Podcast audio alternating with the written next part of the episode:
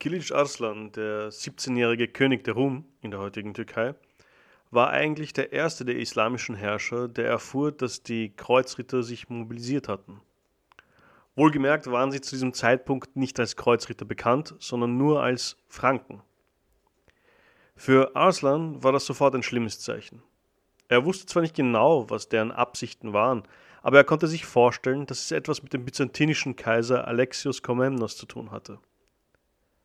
Byzanz war seit einiger Zeit geschwächt und holte sich immer wieder Söldner aus Europa, die Franken eben. Und diese Franken waren im Vorderasien nicht gerade unbekannt und sie hatten schon längst einen sehr schlechten Ruf unter der normalen Bevölkerung und insbesondere unter den islamischen Herrschern. Dadurch, dass auch viele Türken als Söldner für Byzanz arbeiteten, konnte Arslan sich auf ein gutes Netzwerk von Spionen verlassen, welches er dort etabliert hatte.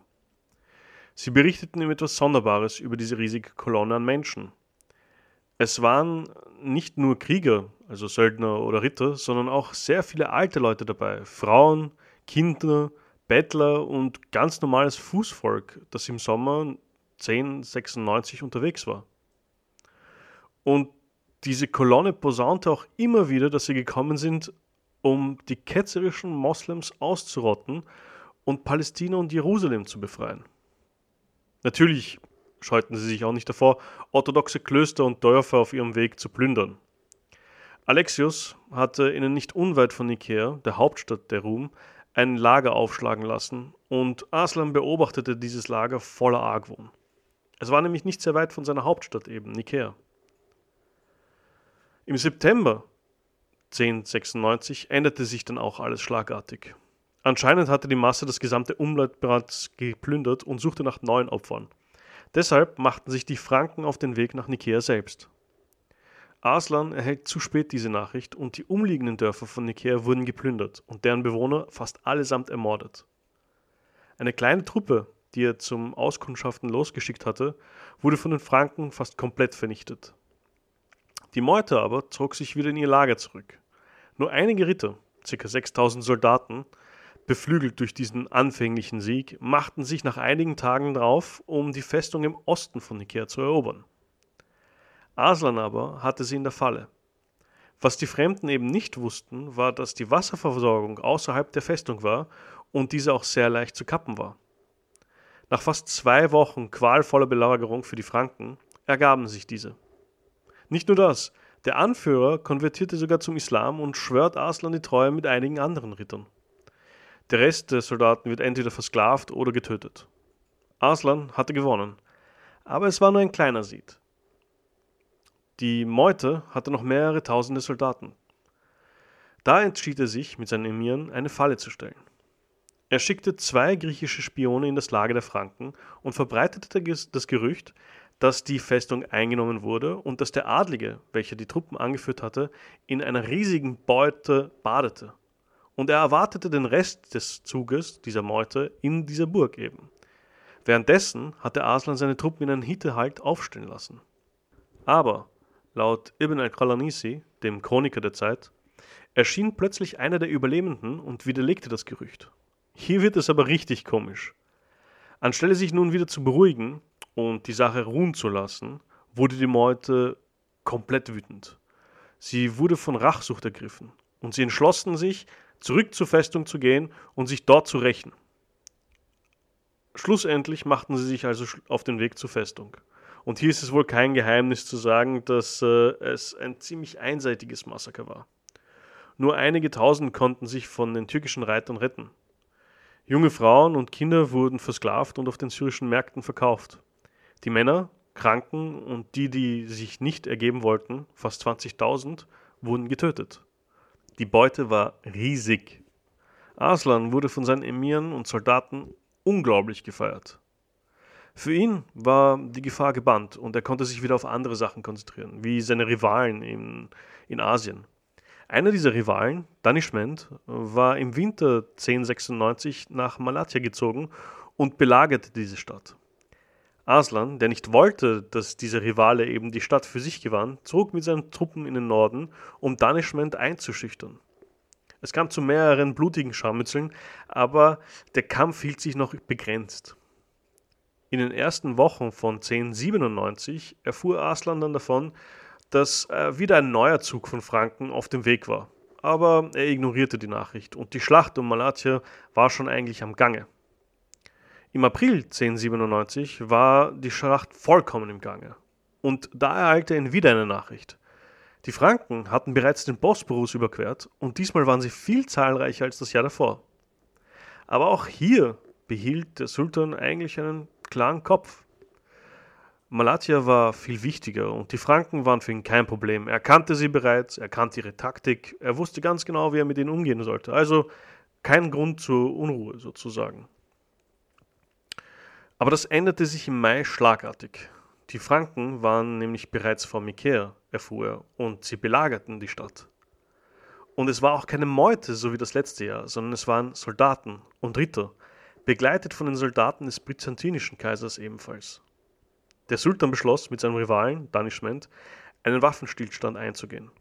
Dieser Mann war berühmt, ein Ehrenmann zu sein und ein, sein Wort immer zu halten. Und dementsprechend konnte Arslan mit seinen Truppen sofort in Richtung Nikäa reiten. Dort aber angekommen, verließ ihn der Mut beim Anblick seiner Hauptstadt. Die Belagerung war vollkommen geschlossen. Die Belagerungstürme standen, Schanzen waren ausgegraben und es war keine Lücke zu sehen. Trotzdem versuchte er mit seinen Truppen eine Bresche zu schlagen, aber vergeblich. Er wusste, dass seine Macht nicht unbedingt auf die Stadt beruhte, sondern eigentlich auf den Soldaten, die er bei sich hatte. Deshalb entschloss er sich, nach einem harten Kampf aufzugeben und sich zurückzuziehen. Nikäa würde er nie mehr wiedersehen und er hatte nur noch eine letzte Nachricht an die Belagerten. Handelt in euren eigenen Interessen. Es war vollkommen klar für die Bewohner, was zu tun war. Sie wussten, was für Barbaren diese Franken waren, was für Tiere. Wie Dämonen würden sie nämlich die Bevölkerung schlachten, vergewaltigen und berauben. Sie hatten nur noch eine einzige Hoffnung, und die Hoffnung war der Kaiser von Byzanz. Geheim wurde ein Abkommen ausgemacht, und byzantinische Soldaten wurden im Schutz der Dunkelheit in die Stadt gelassen, ohne dass die Franken etwas mitbekamen. Am Morgen des 19.06.1097 waren dann die Flaggen des Kaisers auf den Mauern gehisst, und die Stadt gehörte ihm. Die Bewohner wurden allesamt verschont. Die junge Sultanin mit ihrem Baby wurde voller Ehren in Konstantinopel empfangen. Und all das geschah, und den Franken gefiel nichts davon natürlich. Sie waren auf Beute hinaus, sie waren auf Plünderung hinaus. Arslan hatte nicht aufgegeben. Er verbündete sich mit Danishmet vollends und schmiedete zusammen mit ihm weitere Pläne, wie sie sich an den Franken rächen konnten. Für Danishment war es sehr wichtig, dass das Problem bereits auf dem Land eines anderen bekämpft wurde. Er wollte nicht unbedingt, dass die Franken bereits so weit waren, dass sie in sein Reich auch eindringen konnten. Die Franken machten kein Geheimnis aus ihrem Ziel. Palästina, Jerusalem. Das wollten sie haben. Und unterwegs durch den Südosten auch noch Konya, welches zufällig die letzte der größten Städte war, die dem Sultan gehörten. Mit diesen Informationen konnten sich diese zwei Verbündeten auch auf einen Hinterhalt vorbereiten. Und im Juli 1097 war es soweit. Eine kleine Truppe der Franken machte sich auf den Weg. Die Fall schnappt zu und die Taktik der schnellen Kavallerie kommt zum Vorschein. Sie sprengen heran, verschießen ihre Pfeile und hauen wieder ab, ohne in den Nahkampf zu geraten. Erst nach einigen Wiederholungen, nachdem der Feind eben geschwächt wurde wurde dann zum Nahkampf geblasen. Normalerweise. Aber augenscheinlich hatte die türkische Taktik keinen Erfolg. Die fränkischen langsamen Reiter waren beinahe unbeeindruckt in ihrer schweren Rüstung. Die Pfeile steckten einfach fest in den Rüstungen und sie scherten sich kaum darum.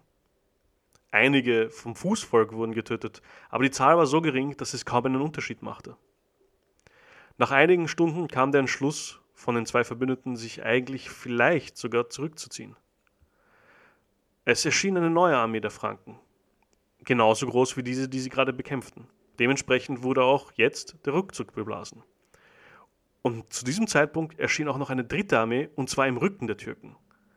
Das heißt, die Türken waren eingekesselt.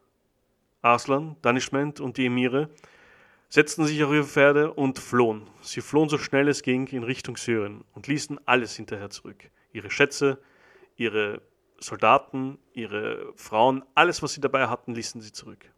Die Armee, welche sie umzingelt zurückgelassen hatten, wurde vernichtend geschlagen. Die meisten wurden versklavt oder sogar getötet. Nichts, so glaubten nun die Bevölkerung in Syrien, konnte die Franken aufhalten, außer die Natur. Der Sommer war heiß, die Dürre und die Hitze zögerte den Marsch der Franken in Richtung Syrien hinaus. Und dort war die Stimmung beinahe panisch. Sie hatten sehr viel gehört von den, von den Barbaren, die aus dem Westen kamen und die alles töteten und alles umbrachten, was sie sahen, alles plünderten und nichts ließen, was irgendwie heilig war. Die Niederlage Aslans und Danishmends wurde überall bekannt und die Furcht vor den Franken war ebenso groß. Aber den ganzen Sommer hatte man von den Franken nichts mehr gehört oder gesehen. Manche vermuteten sogar, dass die Franken sich wieder zurückgezogen hatten und zurück nach Konstantinopel gegangen wären und sogar vielleicht den Bosporus wieder nach Europa überquert hatten. Am 21. Oktober 1097 war es dann soweit, schreibt Al-Kalanisi. Von den Zinnen der größten Stadt Syriens, Antiochia, kamen die Rufe: Sie sind da! Am Rande des Sees von Antiochia, noch relativ weit weg, waren die Staubwolken zu sehen, welche das Heer der Franken machte. Ein oder zwei Tagesmärsche waren sie entfernt. Aber trotzdem wurden die fünf mächtigen Tore, die Zugänge zur Stadt, geschlossen, und Antiochia hielt den Atem an. Für die Syrer kam eine Zeit der Ungewissheit. Sie hatten nur gerüchteweise gehört, wie schlimm diese neue Armee der Franken war. Die herrschende Klasse zu dieser Zeit wusste auch nicht so recht, wie sie damit umgehen sollten. Aber die nächsten Jahre und insbesondere die nächsten zehn Jahre würden das gesamte Gebiet in Syrien, im vorderen Asien, komplett verändern. Und die Perspektive, die ich euch erzählen werde, ist die Perspektive aus der arabischen Perspektive. Das heißt, für die Araber war etwas im Gange, was vorerst einmal komplett unverständlich war.